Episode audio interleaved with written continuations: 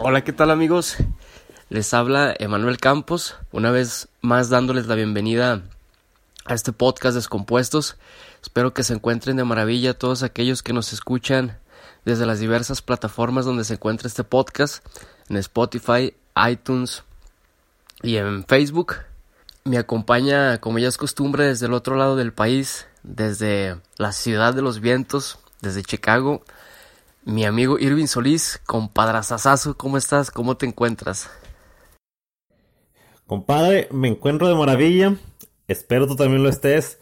De la misma manera les saludo a quienes nos escuchan, como ya lo dijiste, en redes sociales y en las plataformas digitales de Spotify y iTunes. Este, también me permito, a nombre de del equipo de descompuestos, mi compadre y yo, este, dar, pedirles una disculpa porque nos hemos tardado en subir este cuarto episodio por una razón u otra.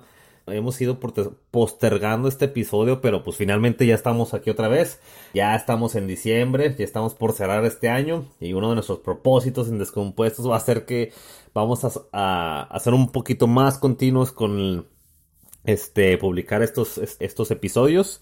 Entonces les recuerdo, repito, este es el cuarto episodio de Descompuestos, compadre. Estamos muy contentos de seguir con el proyecto. Vamos lentos, pero vamos seguros.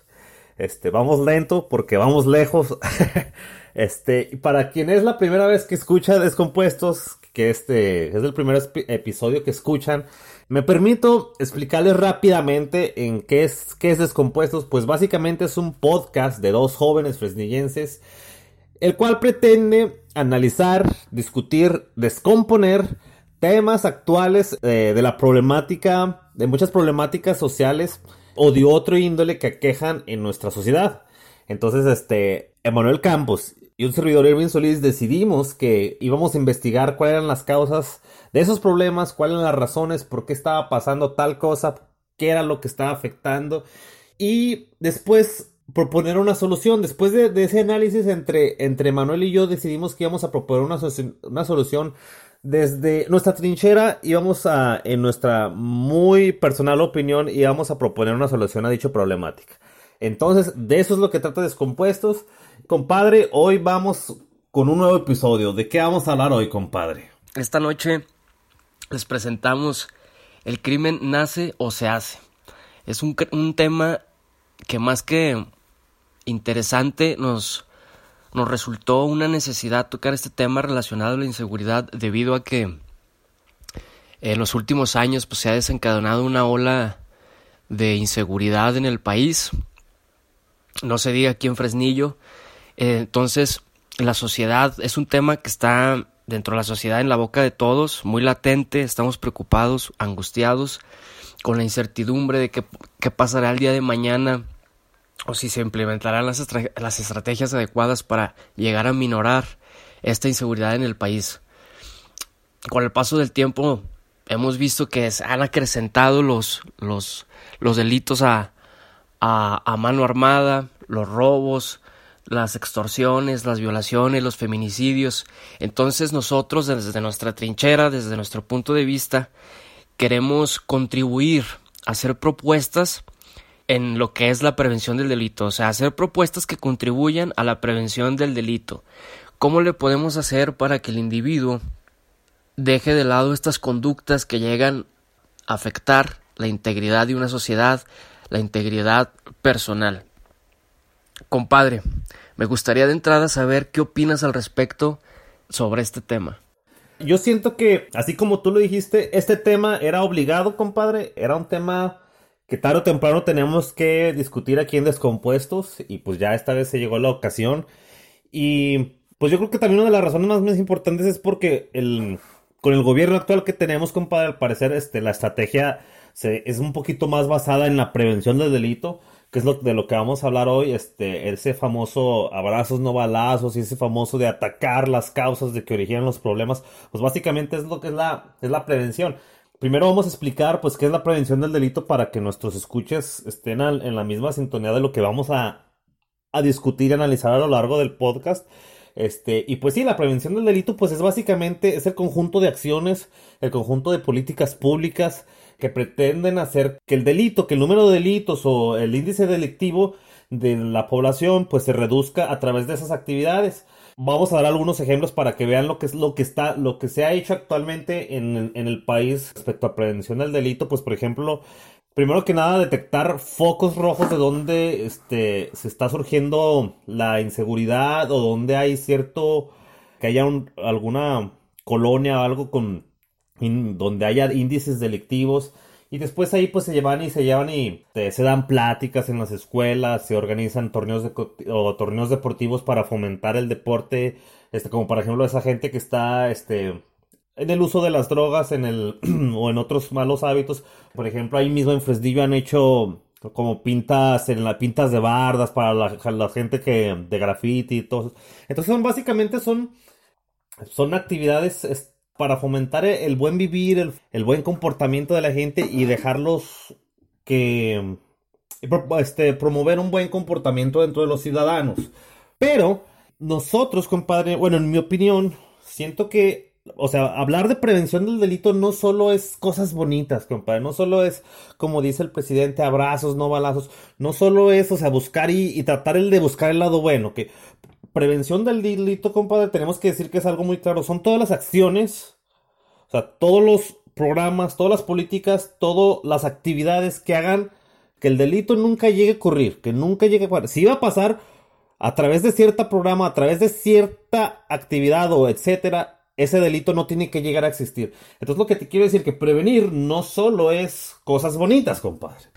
Así es, eh, prevenir es cortar el problema de, tajo, desde raíz, ver cuáles son las problemáticas nacientes que promueven este tipo de conductas. Pues para ello también nosotros partiendo de la prevención queremos analizar desde el punto de vista individual, o sea, partiendo desde lo individual, y después analizarlo desde lo general. ¿Qué estamos haciendo desde lo individual para que estas conductas se desarrollen y, después sean un detonante negativo en el entorno social? Dentro de lo individual, el individuo se desarrolla en un principio pues desde el hogar, desde los patrones de comportamiento que te están inculcando desde tu casa, desde la columna de valores que se promueven en el hogar. Entonces desde ahí parte el molde de la conducta que va tomando el individuo a corta edad. Muy probablemente si no tienes una buena estructura de valores, de lo, o sea, estos, este argumento que ya es muy cliché entre la sociedad, de que si no tienes valores, pues seguramente vas a ser una persona que va a dañar al entorno en el que te desenvuelvas. Pero es importante que los, como padres de familia, tengan en claro que la supervisión de padres a hijos es esencial para el desarrollo del individuo en un futuro. Entonces, ¿por qué el individuo a corta edad está reaccionando de manera negativa en el entorno? Sí creo que muchas familias deben tener la conciencia de que el, procrear lleva consigo una gran responsabilidad de educar y encaminar en base con comunicación y confianza a las, a, las personas que están lanzando al mundo, al entorno social. Yo creo que así como tú le dijiste, hablar de valores, hablar de que tienes que saber qué está haciendo tu hijo o algo, si es algo, exactamente, si es algo muy cliché. Y si es algo que todos sabemos y que siempre cuando pasa algo siempre es lo primero que decimos. Pero ¿dónde están los padres de ese jovencito? ¿Dónde están los... O sea, todos sabemos, siempre que pasa algo nosotros decimos, ah, no, pues la falta de valores, ah, no, que ¿dónde están los papás o algo? Pero en realidad, pues, ¿qué es lo que está pasando, compadre? Más que nada, ¿cuál es... Pero, o sea, ¿por qué está sucediendo eso? ¿Por qué está esa falta de valores? ¿Por qué esa falta de supervisión parental? Primero que nada, este, quiero fortalecer eso que pues ya todos sabemos, o sea, ya todos sabemos que una de las causas más fuertes de por qué una persona se torna violenta se torna delictiva o algo es por, por eso que estamos diciendo. Pero por ejemplo, compadre, quiero retomar rápidamente un estudio que, que leí, que fue un estudio que se hizo, un estudio que se hizo en la Dirección de Investigaciones Epidemiológicas y Psicosociales del Instituto Nacional de Psiquiatría Ramón de la Fuente Muñiz. Fue un instituto, compadre, te platico, que se hizo en el tutelar de menores del estado de Morelos. Dicho estudio tiene por nombre Relación entre supervisión parental y conducta antisocial en menores infractores. Rápidamente lo resumo, compadre. Básicamente, pues están estudiando si tenía un efecto directo la presencia o ausencia de la supervisión parental en los jóvenes delictivos. Y al final sí se concluye, pues obviamente todos lo sabemos eso, pero a través del estudio sí lo concluyen. Este, y básicamente es lo que dice, este, que, permíteme, resultó significativa la relación entre la comunicación del hijo, esa es una, el manejo de reglas con el hijo, esa es otra, el conocimiento de las personas con las que sale el hijo, esa es otra más. Y la última, el conocimiento de esas actividades. Ese tipo de cuatro aspectos era lo más importante dentro de la supervisión parental, cuyas cuando hacían falta es cuando era potencialmente una persona, pues este, era delincuente, compadre. Entonces, así, a través de estudios también, definitivamente la supervisión parental es algo muy importante. Pero ¿por qué está fallando? En mi, muy, en mi criterio, siento que este, hemos estado fallando ahora en en la idea que tenemos sobre qué es criar un hijo. Que ahora que ya estamos en estos tiempos modernos donde pues ya el problema ya no es este, bueno, aún sigue siendo la falta de comida o enfermedades, etcétera, pero que ya ya en su mayoría hemos sobrepasado esos problemas, estamos viendo que pues la falta de valores es ese problema, pero mucha gente no lo tiene claro, que mucha gente las familias para procrear una familia o algo, pues es básicamente que pues dale alimento, este, págale la escuela, este, que llegue a tales horas en su casa, que siga unas, algunas cuantas reglas básicas y sienten que eso es criar al hijo, ¿ok? Yo siento que es muy importante, compadre, que en el momento de que sean padres, tiene que haber alguna manera de que le digan a, la pareja que está ya teniendo un, hijo, que diga, ¿saben qué? O sea, tu misión, además de educar, de crear y darle de comer a tu hijo, es crear una buena persona, ¿ok? Tiene que tener buenos valores, ¿ok? Porque si no, en realidad le estás entregando un hijo malo a la sociedad. Si no lo estás, si no le estás si no tienes bien claro que tu misión es entregar un buen hijo a la sociedad, entonces pues no lo educas, o sea, no, no, estás, no estás formando nada, no estás cumpliendo con tu trabajo de padre. O sea, hace falta una concientización familiar, o sea, de que, de que se le haga ver que procrear en una familia lleva consigo una gran responsabilidad de educación, de encaminar a esos miembros de la familia hacia un bien colectivo, hacia preservar el bien de la sociedad. Pero no se ha reforzado esto, compadre. O sea, es, es muy débil la, la cultura familiar que tenemos en México, de que como tú lo dijiste, es tener una familia, alimentarlos, mandarlos a la escuela, a la prepa y a la universidad. Pero aún así, hay gente, o sea, hay hijos que se graduaron, que tienen su carrera universitaria, pero que carecen que carecen de mucho afecto, de comunicación, de confianza y que cuando se enfrentan al entorno social llenan esos vacíos que no se les que no, que no se que no se llenaron en la casa y los encuentran con otro tipo de sociedad. O sea, porque en veces en la prepa hay chavos de 15, 16, 17 años que se refugian con los cuates donde practican no la mejor de las actividades, a lo mejor el narcomenudeo, las drogas, etcétera. Porque a lo mejor ahí ven la atención que en el hogar no, no se tiene. Empiezan a buscar diferentes salidas. Y también cabe mencionar que cada individuo pues, reacciona diferente al entorno. Pero si el padre no supervisa el actuar de su hijo, el por qué está realizando cierto tipo de actividades, cuáles son, sus, cuáles son sus intereses y cómo le puedes hacer para encaminarlo hacia un carril positivo, entonces, si no lo ves de esa manera, entonces estás fallando como padre.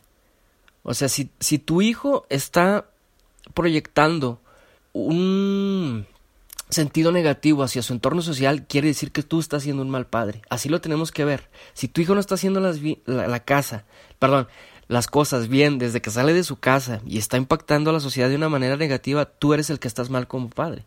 Claro, hasta los 18 años, ¿no? Creo que sería, también el individuo tiene que ser responsable de su propia persona y de concientizarse también que de la importancia de, de, que prevalezca el bien individual, el bien colectivo, pero haciendo conciencia eh, desde, desde, la persona. Eso ya sería después de los 18 años.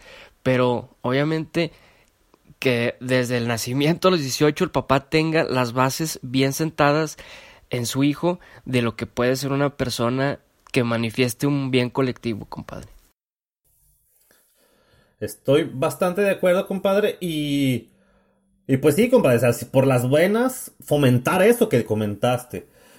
Pero por las malas, forzarlo. Tiene que haber una ley que fuerce a los padres a educar bien a sus hijos. Porque me te voy a poner un ejemplo bien claro para que, para que la neta se entienda bien. ¿Qué pasa si una pareja se divorcia? Este, y la mamá que le va a pedir, ah, no, pues dame la pensión alimenticia, y el papá le cubre esa pensión alimenticia. Pero, o sea, lo que te quiero decir, o sea, así como hay una ley que dice, te fuerza al papá a que contribuya con el recurso económico, debería de haber algo que diga, ¿sabes qué? No, cabrón, también tienes que, o tienes que contribuir para formarlo bien el hijo. Porque, o sea, así como el hijo ocupa esa alimentación física, pues ocupa la alimentación de valores, compadre. Entonces tendría que haber alguna fuerza, o sea, que ya sea casados o separados algo, pero que fuerce a los padres a educar bien al hijo. Mm, y si no, que los, que los, que haga, que haga pagar a, los crímenes por, o sea, que haga pagar esas faltas, este, morales, compadre, a los padres.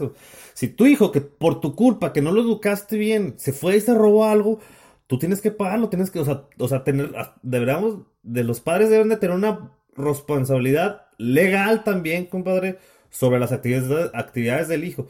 Claro que puede haber sus, eh, sus excepciones, si el padre demuestra que ha, que ha estado ahí, que ha este, invertido su tiempo y todo, y por el hijo de, de perdido, de plano es una manzana podrida, pues sí tiene que haber alguna excepción. Pero muchas veces de las casas no es así, compadre. Muchas veces siento que, este, pues los hijos son la piedra que se deja moldear, ¿verdad? Entonces, este, el padre, si, si el hijo está fallando es porque el padre también está fallando, compadre. Ahora, ponte a pensar si los padres de familia han hecho un gran trabajo, eh, se han responsabilizado, y le han dado y brindado atención al hijo para generar una persona de bien, ¿qué pasa cuando el entorno no está haciendo las cosas de la manera correcta para que esos valores que se, que se le inculcaron en casa no se prostituyan al momento de, de exponerse a este entorno social? O sea, yo creo que debe de haber una relación simbiótica entre el individuo y la sociedad. O sea, el individuo depende de la sociedad y la sociedad del individuo. no, debe de, haber esa, de esa relación dependiente. ¿Qué estoy haciendo yo desde la casa para proyectar un bien colectivo, pero qué están haciendo aquellos que forman las leyes, que las crean, aquellos medios de comunicación, qué están haciendo ellos para fortalecer eso, o sea, para, para fortalecer esta cultura social que se preste a, un san, a una sana convivencia y obviamente pues a minorar estos malos hábitos de, de conducta que, que, afectan a la sociedad, compadre. No solo es este tarea de la familia, ¿ok? Imagínate, si aunque tengamos la mejor de las familias, los padres más comprometidos, si tenemos este ambiente corrupto como tú ya comentaste, compadre, lleno de medios de comunicación, con narcoseries, donde también la industria de la música le vale un cacahuate y están sacando narcocorrido tras narcocorrido. O sea, no, es difícil, compadre, es difícil tratar de aspirar a ser una mejor sociedad en ese ambiente, definitivo. Este, siento que tiene que haber una concientización enorme por parte de los medios de comunicación, compadre. Un medio de comunicación tiene una responsabilidad grandísima, compadre, en cuanto a, la sociedad que están creando, compadre. No es posible que no es posible que ahorita las, este, las series y las novelas con más rating son las que tienen que ver con con narcotráfico, compadre, con todo ese rollo, no es posible, no lo creo yo. O sea, eso habla de cómo es nuestro, el nivel de, nuestra sociedad que tenemos. ¿Cómo, cómo te formas ahí o cómo, cómo la familia va a competir contra eso, compadre? Sí, es, es absurdo exigir que se aminore estos delitos, que se aminore el crimen, cuando tú los estás fomentando. O sea, ahora en las narcoseries se hace apología a los delincuentes, apología al que mata. Entonces una persona de 16, 17 años que es vulnerable emocionalmente, que todavía no, no sabe la consecuencia de sus emociones, se puede, llegar, se puede dejar llevar muy fácil por este tipo de contenido. ¿Qué le estás inculcando al mexicano? O sea, ese es un detonante para, para que al, corto plazo generes conductas que afecten al entorno. Exactamente, porque fíjate, analiza rápido. O sea, los jóvenes pasan más viendo contenido este, de entretenimiento, contenido en línea, que lo que pasan con los papás. O sea, ¿cómo es posible? O sea, las personas que están educando, donde están aprendiendo más, donde están tomando más aprendizaje, es de los medios de comunicación. Y dándole ese tipo de, ese tipo de contenido, compadre, pues no. Difícilmente vas a crear una buena persona así. Exactamente, es lo que te decía, aunque tú hayas hecho un buen trabajo con tu hijo, aunque le hayas invertido tiempo en educación, eh, en valores, etcétera, si el entorno te está, te está dictando lo contrario, pues va a resultar muy difícil. Ahora, ¿cuántos no vemos que pues, andan en sus camionetas, en el carro, eh, con los narcocorridos y ufa, súbele, la, o sea, todo eso son conductas que son detonantes, que no te lo enseñan en tu casa, pero que te los enseña el entorno, ¿no? Entonces, ahí es una concientización desde arriba, desde el, desde el nivel estatal, de generar campañas de prevención del delito. ¿Qué estamos haciendo de veras para prevenirlo desde la raíz? Es, es correcto, compadre. La verdad que están, o sea, que estamos haciendo, pues, de, por ejemplo, ahorita en ese, ese lado de, o sea, es muy fácil, no es difícil, no es difícil este, sacar la conjetura de que se fomenta eh, el apoyo, la apología al crimen organizado, al narco con esos corridos, compadre. No es difícil, o sea, no entiendo qué, qué personas están ahí en, tomando las decisiones y, legislando por nosotros que no pueden decir, ¿sabes qué? Esa madre no está bien, no está bien que le estés diciendo que ser narco está chido, o sea, no puedes sacar ese video, no puedes sacar esa canción, no debe estar y multarlo, etcétera, prohibir, este, restringir ese contenido de redes sociales, de plataformas de música, etcétera. No, o sea, tienen todas las herramientas para hacerlo, compadre. Otra cosa es que no quieran, ¿verdad? Totalmente. Yo no sé por qué no se ha prohibido este tipo de contenido. O sea, si exiges una sociedad sana, pues no te contradigas inculcando todo lo contrario. Compadre, pero ahora el, el criminal es obvio que necesita leyes mucho más severas, mucho más fuertes, de peso que hagan al individuo pensar el acto que va a cometer dos veces, o sea, que te ponga a pensar las que hay una consecuencia fuerte, porque realmente las consecuencias aquí en el país son muy pobres, son muy vulnerables, son muy benevolentes. Les puede sacar la vuelta en muchos de los sentidos. Sabes que a lo mejor no es una sentencia que te pueda pesar, no es una sentencia grave. Sí, es correcto, compadre. Este, así como tú lo mencionas, este, las leyes son débiles en muchos aspectos. Una, este, no, como tú lo dijiste, no dejan enseñanza al criminal. Alguien que va y se roba un estéreo, compadre, lleva y pasa, no sé cuánto tiempo pasen los separos o si lo lleguen a meter al cerezo o algo.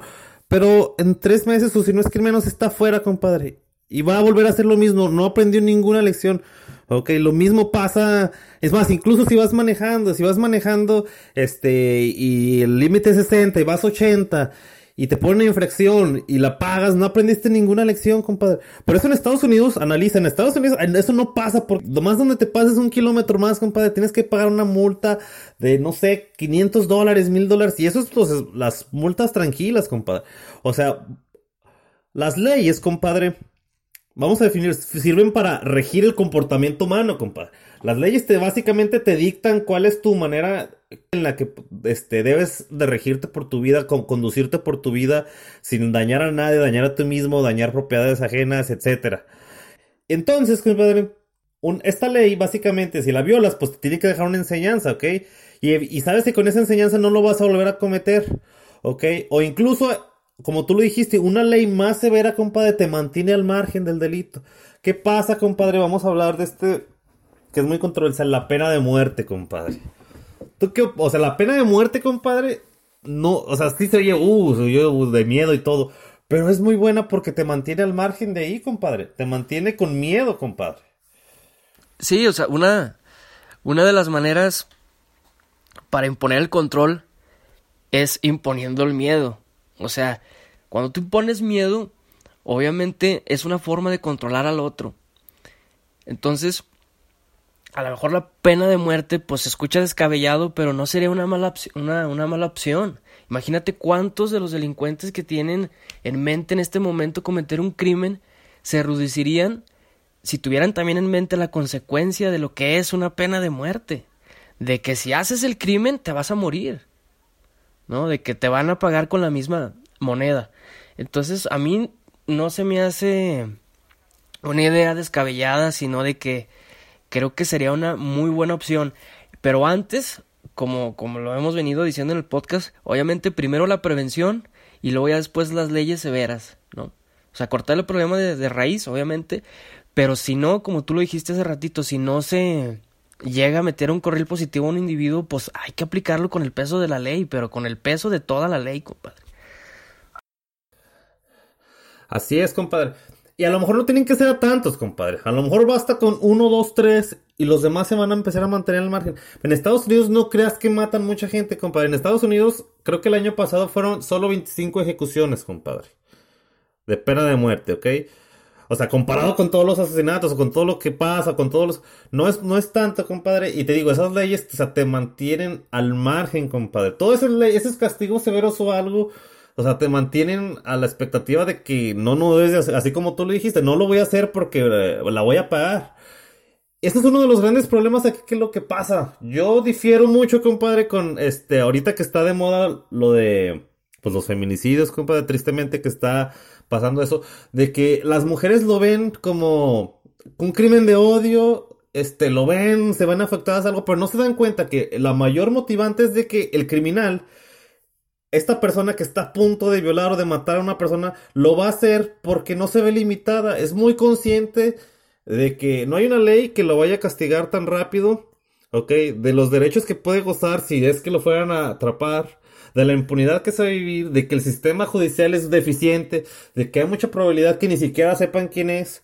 Entonces, este, ese es, el gran problema, compadre. No hay nada, una, no hay leyes fuertes, ni siquiera policía, ni sistemas de seguridad este, efectivos, este, que te mantengan alejado de eso, compadre. Y eso es prevención, ¿ok? Porque es lo que debemos de recalcar. O sea, prevenir es que el crimen no exista, pero que nunca se llegue a cometer el crimen, compadre. Sí, y aparte de nada nos sirve si implementamos estas leyes severas pero si no tenemos también un cuerpo de seguridad eficiente y eficaz, compadre, de que realmente a todos aquellos que se están reclutando como cuerpo de seguridad, pues tengan las facultades idóneas para ejercer eh, las, eh, para la redundancia, pues la seguridad en el entorno, ¿no? De que a quienes está reclutando realmente tienen en su ADN o en su en su personalidad el poder defender a un país, el de decir, ¿sabes qué? Yo estoy aquí porque mi país se merece la integridad, la paz, la tranquilidad, se merece el bien colectivo. Muchas personas están ahí, compadre, nada más por un sueldo, por la necesidad de que hay trabajo. Que ahí nos meteríamos en otro tema, ¿verdad? Por eso muchas veces también los cuerpos de seguridad estatales, federales y municipales, pues son muy, sobre todo los municipales, son muy vulnerables porque al tener un bajo sueldo, pues se prestan mucho a esta corrupción por parte de, de, aquellos que van a cometer el delito. O sea, no hay tampoco una motivación o una forma de incentivar a aquellos que están arriesgando su vida por el país. Desde, desde, desde la cúspide se, debe, se debe de, de entender que se debe de tener un cuerpo de seguridad sólido, con líderes que, que mantengan una ideología de peso que llegue a proyectar una buena seguridad para el país. Así como tú mencionas, la gente tiene que tener muy claro, compadre, que la prevención no solo son buenas acciones, compadre, no solo es, o sea, sí es atacarlo desde la raíz, como tú lo dijiste, pero sí, o sea, desde el otro lado, compadre. Uno es atacar el lado bueno, a tratar de concientizar, de fomentar valores, de hacerlo por las buenas, pero otra cosa es también tener un límite, compadre tener, pintar esa raya bien, este, bien fija, que sepan que los criminales no deben de pasarla, que esa, esa raya son las leyes fuertes, es no la impunidad, este, es la policía efectiva, este, y pues el castigo, compadre. Compadre, ya para terminar, para hacer el desenlace de este tema, me gustaría escuchar tus conclusiones acerca de la prevención del delito. Pues más que nada, yo sé que tú eres más del lado de concientizar y todo, yo soy un poco más del lado severo, compadre. Yo siento que necesitamos dos leyes este muy fuertes, compadre. Bueno, a lo mejor dos tipos de leyes, porque tienen que ser muchos grupos de leyes, pero un grupo de leyes definitivamente tiene que ser en forzar la supervisión parental, compadre. Este, los padres no pueden eximirse sus responsabilidades de sus hijos solo por, o sea, no solo es este darles escuela, darles ropa, darles alimento, compadre. Los padres deben entender este que tener un hijo este, es entregarle una buena persona a la sociedad, alguien que va a aportar, no al contrario que va a destruir. Entonces, tiene que haber leyes que forcen eso, compadre. Este, otra cosa podría ser, este, pues fomentar la misma, la planificación familiar, compadre. Ahorita algo mucho, a lo mejor lo vemos bien manera, como una manera muy egoísta, algo que muchas personas digan, no, que para qué traigo hijos al mundo o algo. A lo mejor, o sea, si, lo pones ver y lo analizas de un punto de vista muy objetivo, a lo mejor es una decisión muy responsable, compadre. Porque si es una persona que de plano no quiere tener hijos o algo, está bien que no los tenga, compadre. Porque si no, o sea, si no tienes la voluntad y el deseo de formar una buena persona, compadre, de entregarle un, buen producto a la sociedad, está bien que no lo tengas, compadre. ¿Ok? Ese es un grupo de leyes. Y la otra, pues básicamente, pues sí, leyes más severas, compadre. No se diga, este, penas este, económicas más altas a quien falte un delito, compadre. Eh, pena de muerte, estoy muy, muy, muy, muy de acuerdo con eso. Por ejemplo, a violadores, la castración química, estoy bastante de acuerdo. Necesitamos muchas, muchas leyes, compadres, pero que, mar que marquen ese, ese, ese límite, compadre. Y no por castigar a las personas que están, recuerda, compadre. Esas leyes las severas las queremos para mantener al margen a los sociedades, que, estén conscientes de lo que va a pasar una vez que ellos cometan el delito, compadre. Estoy muy, muy, muy seguro que al aplicar esas leyes de una manera efectiva, compadre, o sea, tendríamos al margen a muchas personas, a muchas personas que, que a lo mejor en su mente son violadores potenciales, asesinos potenciales, ladrones potenciales, no lo pensarían dos veces porque saberían que hay consecuencias de sus actos, compadre. Y bueno, yo concluyo de la siguiente manera. ¿Qué, ¿Qué, están haciendo los padres de familia para lanzar un instrumento a la sociedad de manera responsable, o sea, de manera positiva, de, de tener la conciencia de que el ser padre es, en, como tú lo dijiste, lo voy a reiterar, es entregarle pues un, eh, un instrumento de bien al entorno.